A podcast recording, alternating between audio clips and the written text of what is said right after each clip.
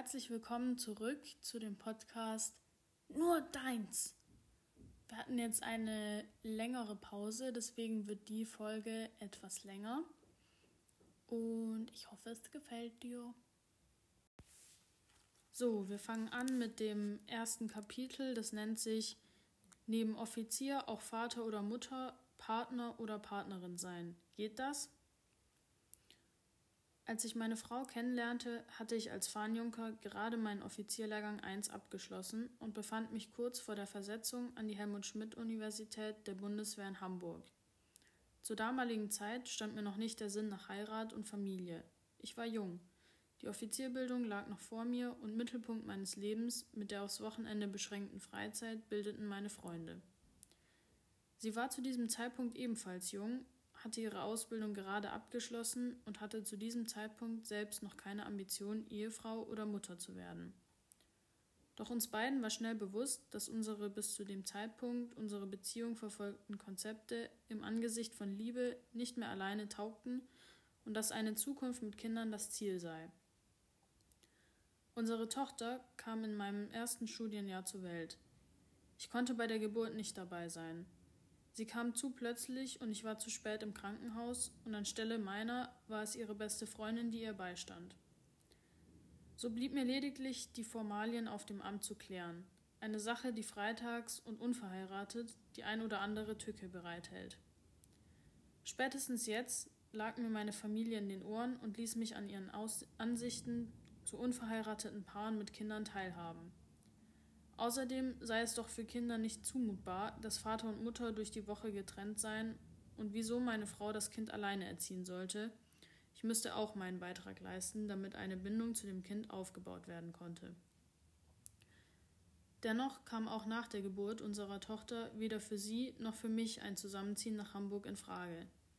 Wir wollten beide, dass sie in der Nähe ihrer Freunde und ihrer Familie auf dem Land wohnen blieb und sie und das Kind von größeren Umzügen verschont blieben. Die räumliche Trennung setzt eine junge Familie vielen Herausforderungen aus. Unterschriften des Vaters für kinderärztliche Untersuchungen, Fotos auf der Homepage des Kindergartens, Anmeldungen im Turnverein können nicht getätigt werden, wenn der Vater nicht zu Hause ist. Bevollmächtigungen reichen nicht aus, etc. Dazu kommen noch die teilweise gemeinsamen Freunde, die auch einen Anspruch formulieren und die ihre Geburtstage, Junggesellenabschiede, Vatertage, Hochzeiten und ähnliches gerne abends feiern, wenn Kinder im Bett sein sollten. Ein Jahr später heirateten wir, geändert hat sich außer dem Namen meiner Frau und dem meiner Tochter seitdem nichts. Die Ämter, Ärzte und Erziehungs- und Betreuungseinrichtungen wollen immer noch für jede Untersuchung, Datenschutzerklärung und jeden Ausflug eine Unterschrift beider Elternteile. Wir planten zu dem Zeitpunkt bereits unser zweites Kind schauten nach größeren Wohnungen näher an Städten und mit besserer Verkehrsanbindung. Wo hatten wir die beste Auswahl an Grund- und weiterführenden Schulen? Wo gab es Kitas, die sowohl meine Tochter als auch das kommende Kind aufnehmen würden?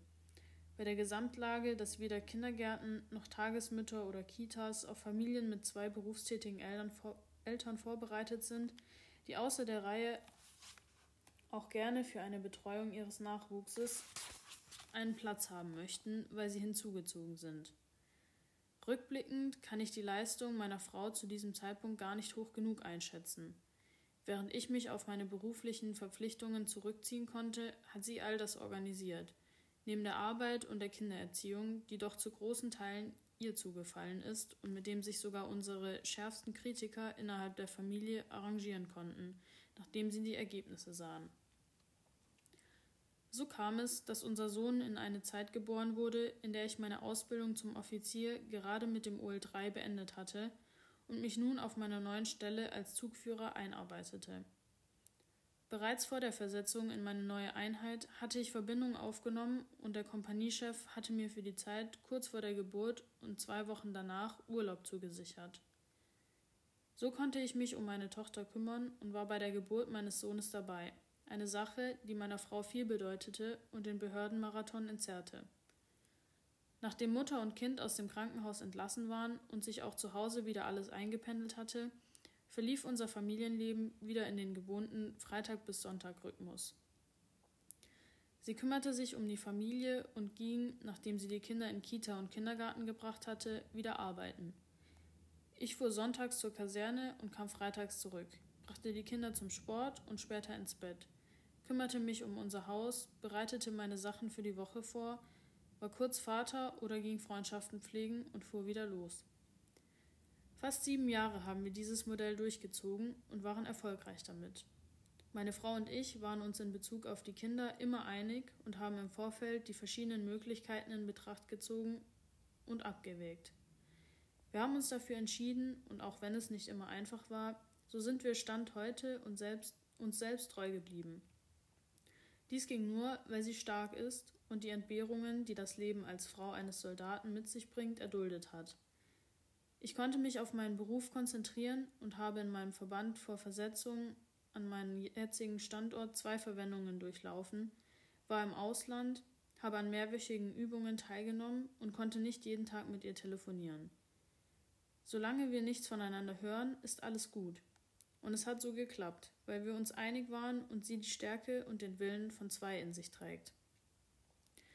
Dieses Jahr bin ich versetzt worden. Weg von meinem Verband, der Truppe, von denen, die draußen sind, ausgebildet werden und ausbilden, auf Übungsplätzen sind, sich zertifizieren, um als Verband ins Ausland zu gehen. In ein Amt, Gleitzeit, Bürojob, jeden Tag zu Hause. Meine Frau und ich waren uns im Vorfeld nicht sicher, ob das funktionieren wird. Wir waren es nicht gewöhnt, uns jeden Tag zu sehen, abends mit den Kindern spielen und sie gemeinsam ins Bett zu bringen. Mal nicht jeder sein Ding zu machen, mit Kameraden zusammensitzen, Sport machen, einfach mal abzuschalten. Es funktioniert und als ich letztens mal eine Woche nicht zu Hause war, sagte sie am Telefon zu mir, ich vermisse dich. Ich habe mich schon so daran gewöhnt, dass du jeden Tag zu Hause bist, dass es mir jetzt noch schwerer fällt als früher. Einer meiner Soldaten hat einmal während, einer während eines Pausengesprächs, in dem es um Familie ging, zu mir gesagt, Herr Oberleutnant, nur weil Sie gut damit klarkommen, hier zu sein, heißt das nicht, dass das uns allen so geht. Ich habe auch einen Sohn zu Hause und fahre jedes Wochenende 400 Kilometer, um ihn zu sehen. Auf die Dauer ist das nichts. Damals habe ich mich ein bisschen geschämt, vorher so forsch meine Position vertreten zu haben. Die Entscheidung für Familie und Beruf ist immer eine sehr individuelle. Allgemein zu behaupten, das passt schon, ist genauso naiv wie das kann nicht gut gehen, mutlos ist. Im Vorfeld weiß man nie, was die Zukunft bringt, und auch meine Frau und ich standen oft genug an dem Scheideweg, an dem es uns schwer fiel, unseren Weg mutig und gemeinsam weiterzugehen. Ich habe in meiner Zeit als Zugführer auch oft genug gute Soldaten gesehen, die gesagt haben, dass sie wegen der Familie keinen Luftbahnwechsel, Laufbahnwechsel einschlagen oder ihre Dienstzeit verlängern werden oder gestandene Unteroffiziere, bei denen die Beziehung trotz Kindern an der häufigen Abwesenheit des Vaters zerbrochen ist. Aber ebenso habe ich auch Soldaten gesehen, die sich trotzdem für ihre Überzeugung und für den Soldatenberuf entschieden haben. Auch diese Kameraden wissen vermutlich, so wenig wie meine Familie und ich, wie sich die Zukunft entwickeln wird, ob der Partner und die Kinder dies mittragen oder die Beziehung dadurch zerbricht. Aber wir haben eine Entscheidung getroffen und arbeiten jeden Tag im Großen und im Kleinen daran, dass wir sie umsetzen können. Andere mögen anderer Ansicht sein, und auch das ist in Ordnung. Es gibt keinen Königsweg und keine Schablonen, die man an sein Leben und seine Beziehung anlegen kann. So, das nächste Kapitel heißt Entscheidung.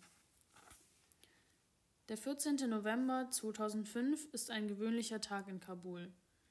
Lage nicht stabil und nicht ruhig. Business as usual. Bereits seit den Morgenstunden sind wir im Stadtgebiet Kabul mit zwei ATF Dingo in unserem Patrouillenauftrag im Rahmen der Aufklärung unterwegs. Alles läuft wie gewohnt. Ein kurzer technischer Halt mit Mittagsverpflegung im Camp Julian bei unseren kanadischen Kameraden aufsitzen, weiter geht's. Die Stimmung auf dem Trupp ist gut. Alle arbeiten konzentriert und haben Spaß dabei. Sogar die Funkverbindung zum MCC, Move Control Center, ist heute störungsfrei. Die stündlichen Positionsmeldungen können wir pünktlich absetzen. Gut so. Keine Erklärungen und Diskussionen heute Abend beim Zurückmelden im Stab. Ich als Patrouillenführer habe es mir sogar gegönnt, mich an das Steuer des ersten Fahrzeuges zu setzen und einem jüngeren, aber auch erfahrenen Feldwebeldienstgrad die Rolle des Kommandanten zu übergeben. Kein Problem, denn innerhalb unseres Teams wurde offen geredet. MCC an alle, MCC an alle. Anschlag auf der Violet. Alle Kräfte suchen die nächste ISAF-Liegenschaft auf. Route Violet gesperrt, großräumig meiden klang es aus dem Lautsprecher des MCC-Kreises. Totenstille im Auto. Sekundenbruchteile später nur eine Ansage. Und los! Via Tetrapol, digitales zellulares Bündelfunksystem für Sprachen- und Datenübertragung, das Sicherungsfahrzeug eingewiesen und Vollgas. Wir befanden uns in der Nähe vom King's Tomb, dem Königsgrab, sodass wir über die Route Crimson und etlichen Schleichwegen zurück zum Camp Warehouse verlegen konnten. Unsere zweite Patrouille hatte mittlerweile das kanadische Camp im Süden Kabuls erreicht. Kurze Meldungen über unseren internen Funkkreis.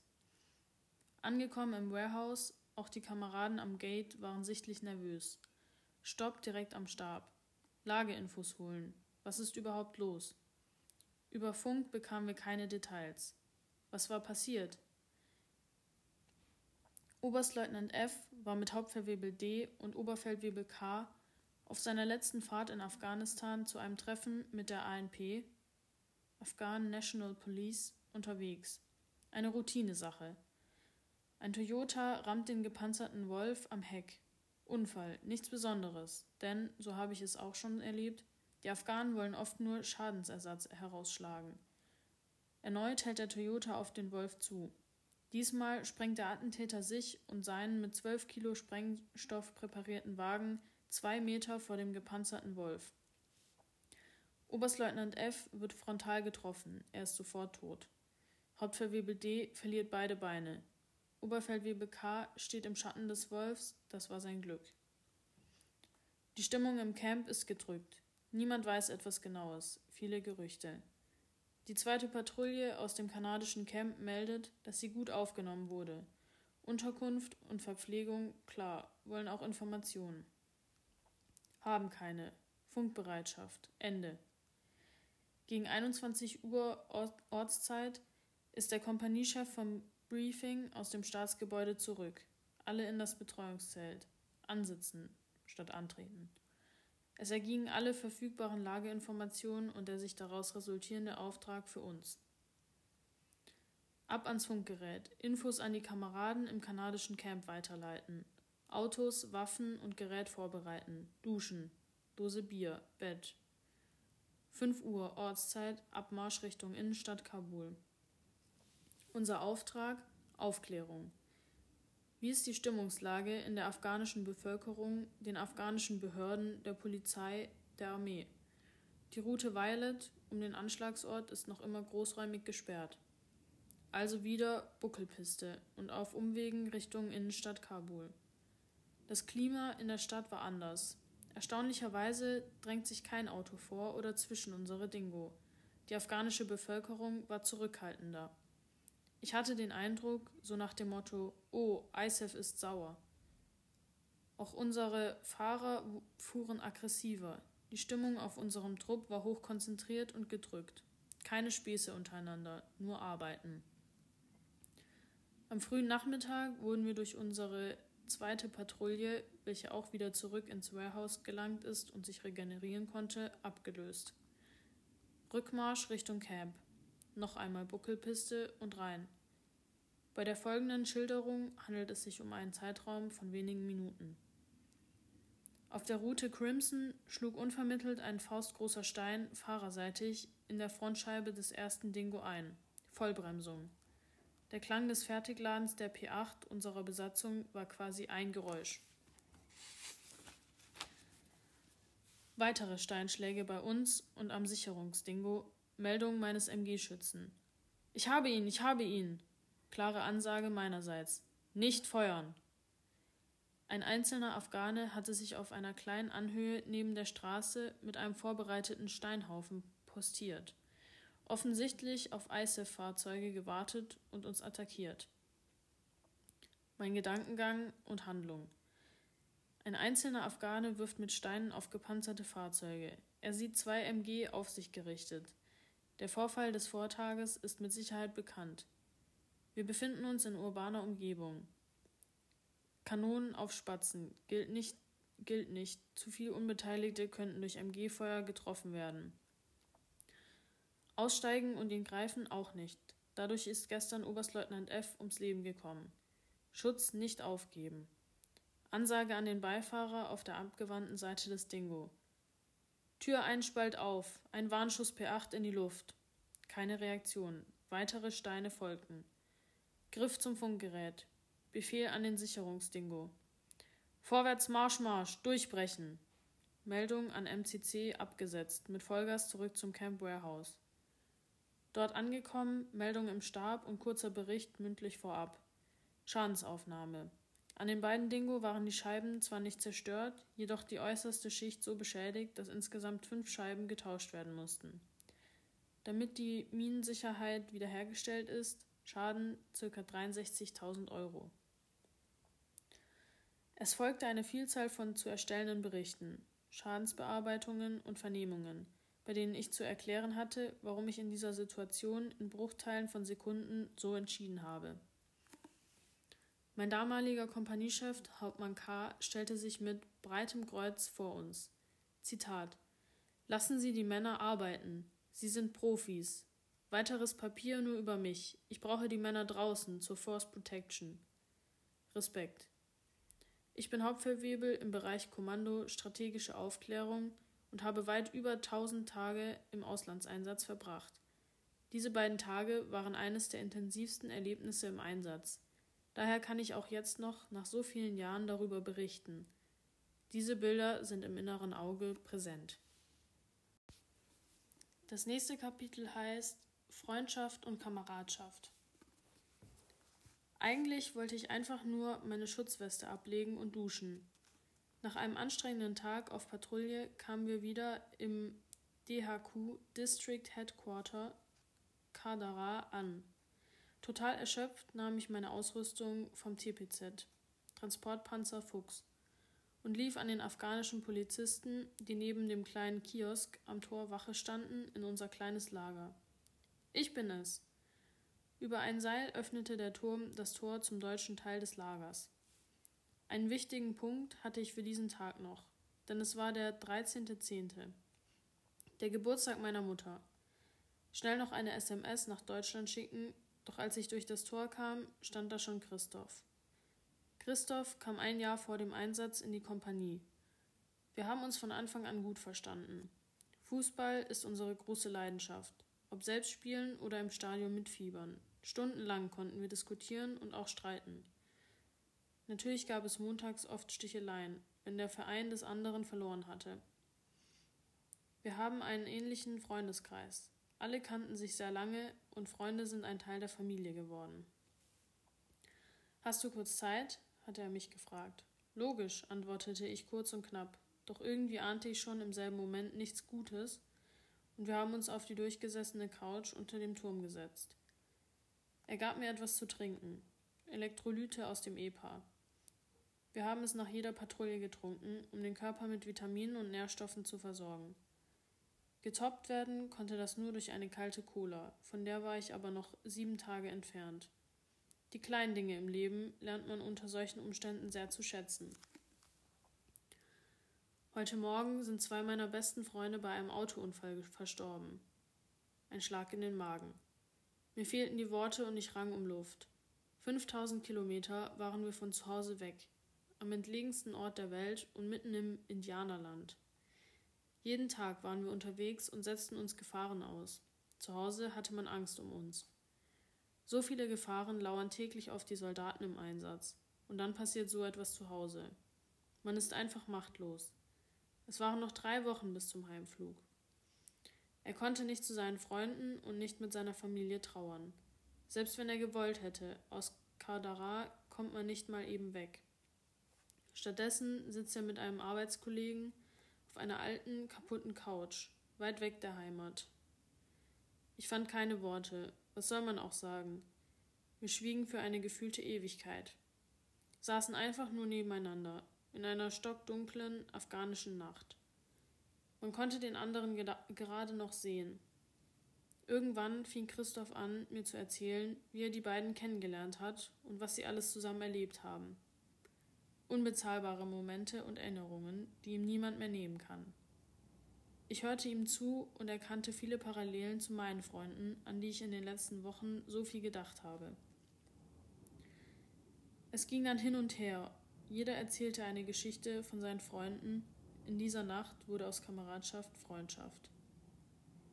Wie es kommen musste, wussten am nächsten Morgen alle Soldaten unserer Kompanie von Christophs Verlusten. Doch das war kein negativer Punkt. Wir waren eine eingeschworene Gemeinschaft. Schon im Heimatland haben sich alle gut verstanden und durch die Einsätze verstärkte sich unser Bund. Niemand sagte zu viel, nur das Nötigste oder ein aufmunternder Klopfer auf die Schulter. Er konnte aber sicher sein. Wir halten zu dir. Durch unsere zahlreichen Aufträge konnte er sich die letzten Wochen im Einsatz gut ablenken. Ich hatte und habe immer noch großen Respekt vor ihm, wie er mit dieser schwierigen Situation umging. Christoph hat die Bundeswehr mittlerweile verlassen. Freunde sind wir natürlich noch immer. Vielleicht ist die Freundschaft auch wegen dieser Nacht extrem stark. Regelmäßig schreiben wir uns Nachrichten und mindestens einmal im Jahr telefonieren wir. Meistens um den 13. Oktober. Seitdem denke ich an diesem Tag nicht nur an meine Mutter, sondern auch an Christoph und seine Freunde. H und S unvergessen. Pflicht zur Kameradschaft sagt sich immer so leicht. Doch was sich dahinter verbirgt, weiß man erst, wenn man Kameradschaft lebt. Das kommt völlig unerwartet und man nimmt es im ersten Moment nicht wahr. Wenn dann der Tag oder die Situation reflektiert wird, erkennt man dieses Bindemittel für eine starke Bundeswehr. Paragraph 12 Kameradschaft Der Zusammenhalt der Bundeswehr beruht wesentlich auf Kameradschaft. Sie verpflichtet alle Soldaten, die Würde, die Ehre und die Rechte des Kameraden zu achten und ihm in Not und Gefahr beizustehen. Das schließt gegenseitige Anerkennung, Rücksicht und Achtung fremder Anschauungen ein. So, das war's jetzt mit dem Podcast. Ich hoffe, es hat dir gefallen und bis zum nächsten Mal. Hab dich lieb.